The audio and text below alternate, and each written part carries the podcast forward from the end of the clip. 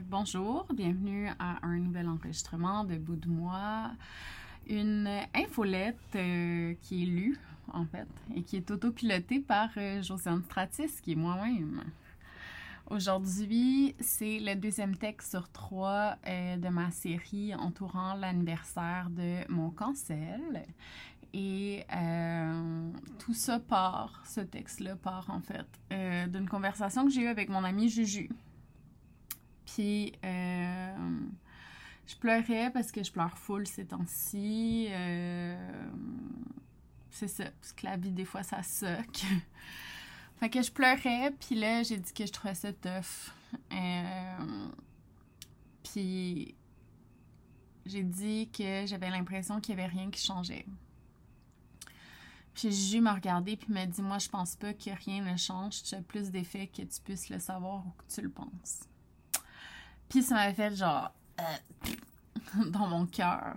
Et c'est ce que j'explique dans l'intro de euh, cette infolette. Je me suis inspirée euh, de deux épisodes d'un podcast que j'aime bien qui s'appelle Hidden Brain. c'est Reframing, je pense qu'il s'appelle les deux. Je vais aller. Reframing Your Reality. Donc, euh, je vous conseille de les écouter. C'est euh, vraiment une belle démarche journalistique derrière Eden Brain. Puis, ça explique beaucoup de trucs euh, par rapport à la psychologie. Donc, je vais commencer à lire le texte qui s'appelle Recadré, qui a été publié le 29 juillet. Alors, recadré.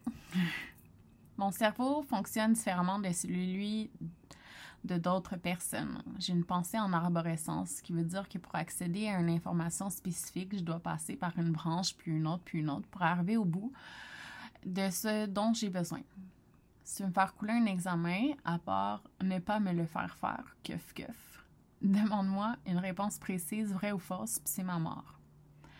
Mon cerveau a besoin d'expliquer, il a besoin de la démarche, il a besoin de te le dire que je pense que telle chose est vraie parce que telle autre affaire ce qui est drôle, en fait, pas du tout, c'est que mon cerveau pense en nuances. Mais je me suis tenue dans des groupes avec une pensée binaire de ça c'est bien et ça ce l'est pas pendant des années. C'est sûr que j'allais couler l'examen un jour ou l'autre. Pas juste à cause de la fatigue, parce que ce sont des règles qui se peuvent pas, dans des cases qui n'existent pas, avec des gens et des situations réelles qui demandent de regarder le big picture. Meilleur pire exemple. Je vais prendre mon meilleur pire exemple. J'ai vécu de la violence quand j'étais jeune, la violence physique, 18 coups pour avoir enfreint une règle, de la violence sexuelle, de l'inceste et de la violence psychologique. Me faire crier après tout le temps, me faire dénigrer. Mais je dirais que ce sont les cris qui ont le plus d'impact sur ma santé mentale. Mon enfance est assez grave pour avoir accès à l'indemnisation des victimes d'actes criminels. Ce que j'ai vécu à l'enfance, c'est des crimes. Ces crimes-là, ils ont eu des impacts réels et documentés. Troubles de comportement alimentaire, PICA, idées suicidaires, dépression, choc post-traumatique, anxiété, troubles du sommeil. J'ai des problèmes avec certains muscles de mon corps, devinez où, puis vous gagnez rien sauf un bon sens de la déduction. J'ai de la misère avec ma relation avec les hommes, puis j'ai un drôle de style d'attachement qui fait que je vois souvent pas le mal si j'aime une personne. J'ai eu des problèmes de consommation d'alcool. J'ai pris vraiment beaucoup de drogue plus jeune pour essayer de couper avec tout ça. Je me retrouve sub en thérapie pour un esti de avec des exercices à faire au niveau de la noune puis tout, à essayer de me désensibiliser de plein de choses. Je thrive. Ça semble impardonnable. Sauf que je parlais avec une fille qui a aussi eu ce qu'on pourrait appeler le package d'un enfance de marde, avec le même genre de truc, puis les deux, on a fait partie de la scène contre la culture du viol and shit. Puis bon, on parlait et on a de la compassion pour la personne qui nous a fait du mal. On comprend que ces personnes-là, ils n'ont pas les outils pour comprendre ce qu'ils ont fait. Puis je vais retourner au jeu. Mais je sais que quand une personne d'une autre génération que la nôtre a vécu de la violence physique, psychologique et sexuelle, elle va souvent refaire ce pattern-là. Ça l'excuse rien, mais ça l'explique. Puis tout le reste du monde, sauf moi, la responsabilité de dealer avec ça. Surtout, personne ne peut me dire si je dois pardonner ou pas, ou même juste quoi faire avec ça. J'ai le droit de mettre mes limites, mais je suis aussi responsable de mes triggers. Personne ne devrait y penser sauf moi à faire attention à certaines affaires. Puis parfois même affronter mes triggers, ça me fait aussi vivre des émotions que je dois vivre parce que j'ai pas j'avais pas l'espace de le faire avant. Shocking, I know, je suis pas un robot. Je suis pas un robot, mais comme victime, la seule hostie d'affaires que j'ai, c'est mon agentivité. Savez-vous depuis quand que je vais mieux par rapport à mon enfance? Quand j'ai compris que c'était pas juste, que j'aurais pas dû vivre ça, que c'était de l'abus, puis tout le reste. Quand j'ai vu clair, c'était le premier step. J'ai commencé à aller mieux quand j'ai arrêté de mettre l'accent sur les abus puis que j'ai arrêté de donner du pouvoir à cette personne-là. Je pas sur son testament? Ok, I don't care. Il dit qu'il m'aime moins que les autres enfants? Cool story, bro. Ce sont des bons essais avortés de me faire mal. J'ai mis ma limite, je lui parle plus, puis je suis bien correct avec ça. Après, s'il fait l'enfant pour avoir mon attention, c'est cute, mais j'ai pas à lui donner. Cadré. Pendant longtemps, j'ai essayé de plaire aux exigences des autres. C'est normal. C'est juste que j'ai eu le malheur, bonheur de toucher à quelque chose en fondant un site, puis après en racontant mes affaires sur Internet. Personne n'est prêt à être connu dans la vie, sauf peut-être si les parents sont connus, et même à ça, les exemples pleuvent d'enfants vedettes qui capotent parce que le regard des autres est tellement intense que la vie semble irréelle. C'est vraiment irréel et connu. Être connu, c'est pas un fucking privilège. Arrêtez avec ça. Il y a des métiers qui exigent certaines affaires, d'autres qui exigent de vivre sous l'œil du public. Puis c'est ça qui donne envie à des marques, à des compagnies de donner de l'argent à une personne en espérant qu'elle attire du monde. Ça n'a pas été inventé avec les influenceurs. J'ai lu un livre sur les célébrités, c'est hyper corrélé avec le capitalisme.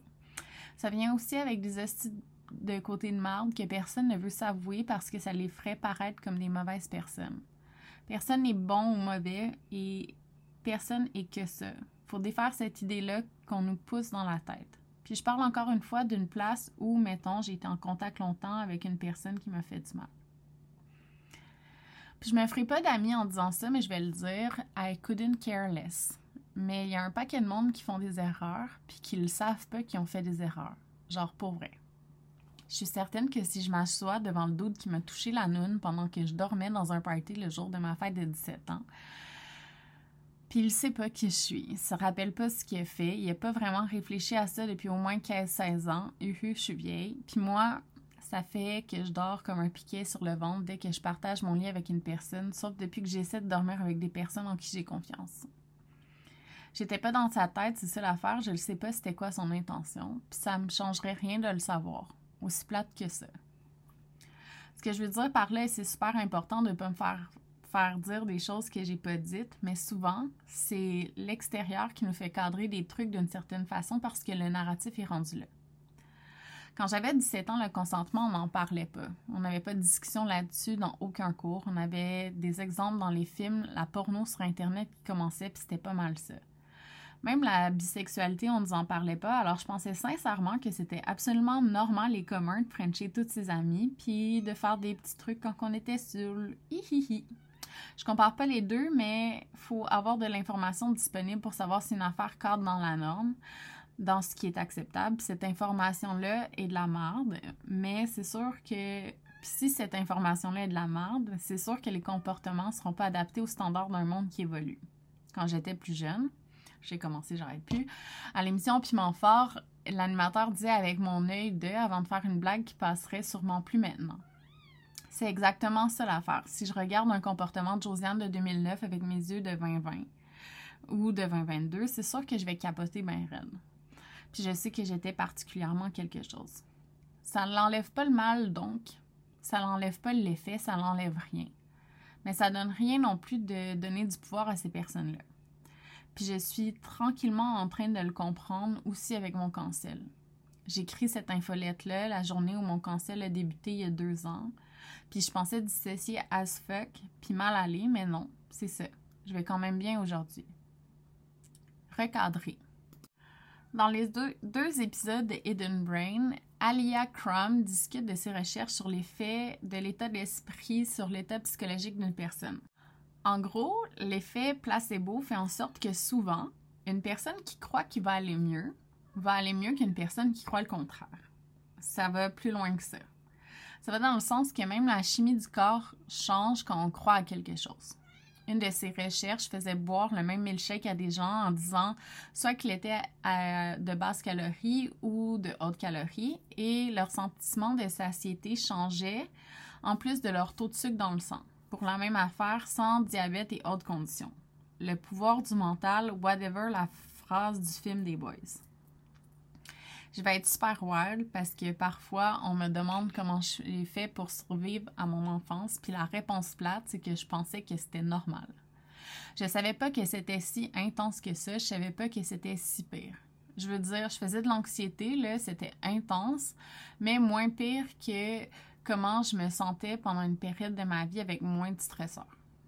Dans cette, dans cette période-là, j'assumais que tout le monde me voulait du mal, surtout les hommes, et que tout était fait de façon délibérée, que les hommes n'aimaient pas les femmes au fond d'eux, puis que l'égalité était inatteignable, qu'il faut se battre tout le temps contre tout. Mon mindset, il était en état de stress constant.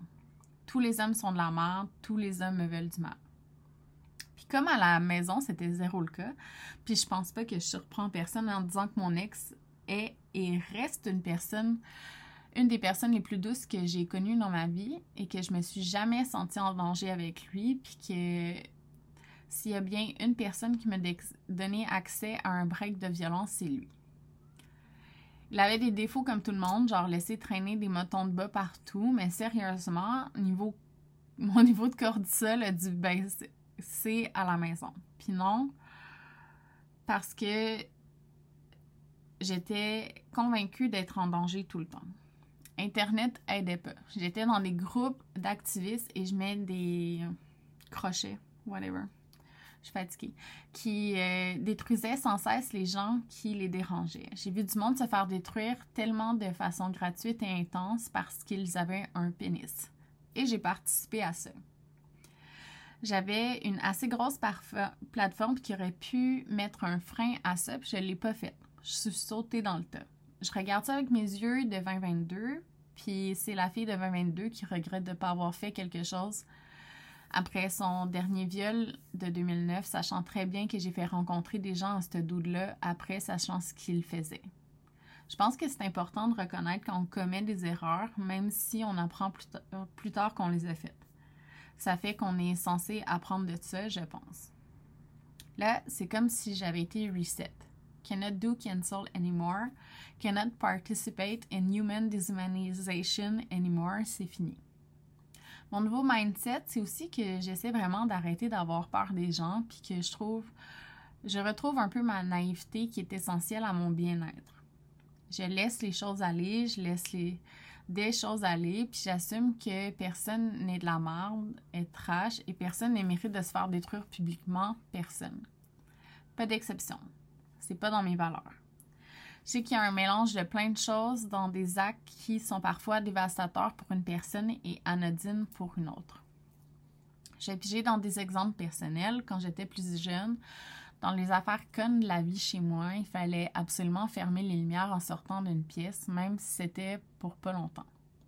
Les conséquences de ne pas le faire variaient entre devoir donner de l'argent, se faire frapper, se faire crier après, avoir sa porte de chambre décadrée parce qu'elle a été fermée trop fort dans un excès de violence. Des privatisations de sortie, pas de télé, pas d'internet, pas le droit de lire, lol, se coucher super tôt. Il n'y a rien que j'ai pas eu comme conséquence de ça sérieusement. Donc, si j'oublie de fermer une lumière chez moi maintenant, comme une adulte en sécurité qui contrôle sa maison, ben si ça arrive, des fois, ça va me causer un grand stress. Je vais le sentir dans mon corps. Je vais spirale down en me trouvant tellement stupide de ne pas être capable de fermer une fucking lumière. Quand ça arrive, je dois me dire que je suis en sécurité, que ça va, qu'il n'y a rien de grave qui arrive, puis que je vais me changer les idées avec une activité que j'aime. Change de mindset. Avec les années, j'ai même des lumières que je laisse allumer presque toute la journée, même quand je suis pas là, pour combattre ma peur, puis parce que j'ai pas à me faire vivre ça. Je suis vraiment badass. C'est grossier, on rigole, c'est des lumières, c'est rien. Mais c'est la même chose avec les gars que je rencontre. Je me laisse la chance de pas avoir peur d'eux. C'est wild, je sais, mais j'assume pas le pire d'eux. Je parle de mes limites, de mes désirs. Des fois, ça fonctionne, d'autres fois non. Mais il n'y a pas une seule fois où j'ai eu peur en présence d'un gars dans la dernière année, puis mettons que mon body count n'est pas à zéro. Puis j'ai quand même eu quelques occasions, genre Puis changer ça, cet état d'esprit-là, ça a aussi enlevé une grosse partie de la colère que je traînais dans mon corps depuis tellement longtemps. Puis avec mon cancel, j'ai perdu le stress de dire la bonne chose de la bonne façon pour plaire aux gens parce que j'ai peur. J'ai arrêté de faire des statuts publics pour participer à la colère de la semaine. Je m'entorche pour vrai de tellement d'affaires. Ma valeur tient pas dans être fruit contre la saveur de la semaine. I si vous savez pas que la plupart du monde vont faire des affaires un peu cons de temps en temps, votre expérience humaine est poche. C'est la vie, on n'a pas besoin de pousser toutes les personnes qui disent des choses un peu croches ou maladroites sur le bord du suicide ou de la dépression. Ça fait rien avancer puis ça aide personne. Puis vous allez pas mieux. Puis vous irez pas mieux en restant dans un milieu de même. Ça m'a quand même libéré de tellement de choses me faire cancel. Je serai jamais contente de ce qui s'est passé. C'était cruel puis dégueulasse. Mais mettons, si je prends le contrôle de la situation, je peux dire que maintenant, je suis tellement plus solide parce que je vis plus dans la peur. L'année dernière, je me suis dit que si je me trouvais un job, j'allais arrêter de me ronger les ongles. Je les ai rongés depuis que je me souviens d'exister, genre. J'ai commencé à travailler le 2 juillet, puis je me suis jamais rongé un ongle depuis ce temps-là. Un mindset. Mardi soir, ma soeur est venue me drop une litière du Ikea parce que c'est la marraine de Metal 4, mon chat. Puis elle était comme, tu sais que t'as pas à souligner les deux ans du cancel ça te tente pas. Ça me tente pas plus que ça de le souligner. J'ai écrit mes textes, je dis mes affaires, je vais décentrer un peu mon expérience de cancel dans mes prochaines infolettes. J'ai envie d'explorer dans l'écriture puis de parler de plein d'autres choses sans que ce soit que ça. J'ai arrêté de j'ai envie d'arrêter de donner du pouvoir à ce trauma-là puis me laisser aller un peu. C'est pas une promesse, mais en même temps, je fais ce qui me tente. C'est un mindset. Que merci beaucoup d'avoir écouté euh, cette infolette. Euh, puis n'hésitez pas à partager et à vous abonner. Puis si vous le faites pas, ben c'est pas grave. Fait que bye!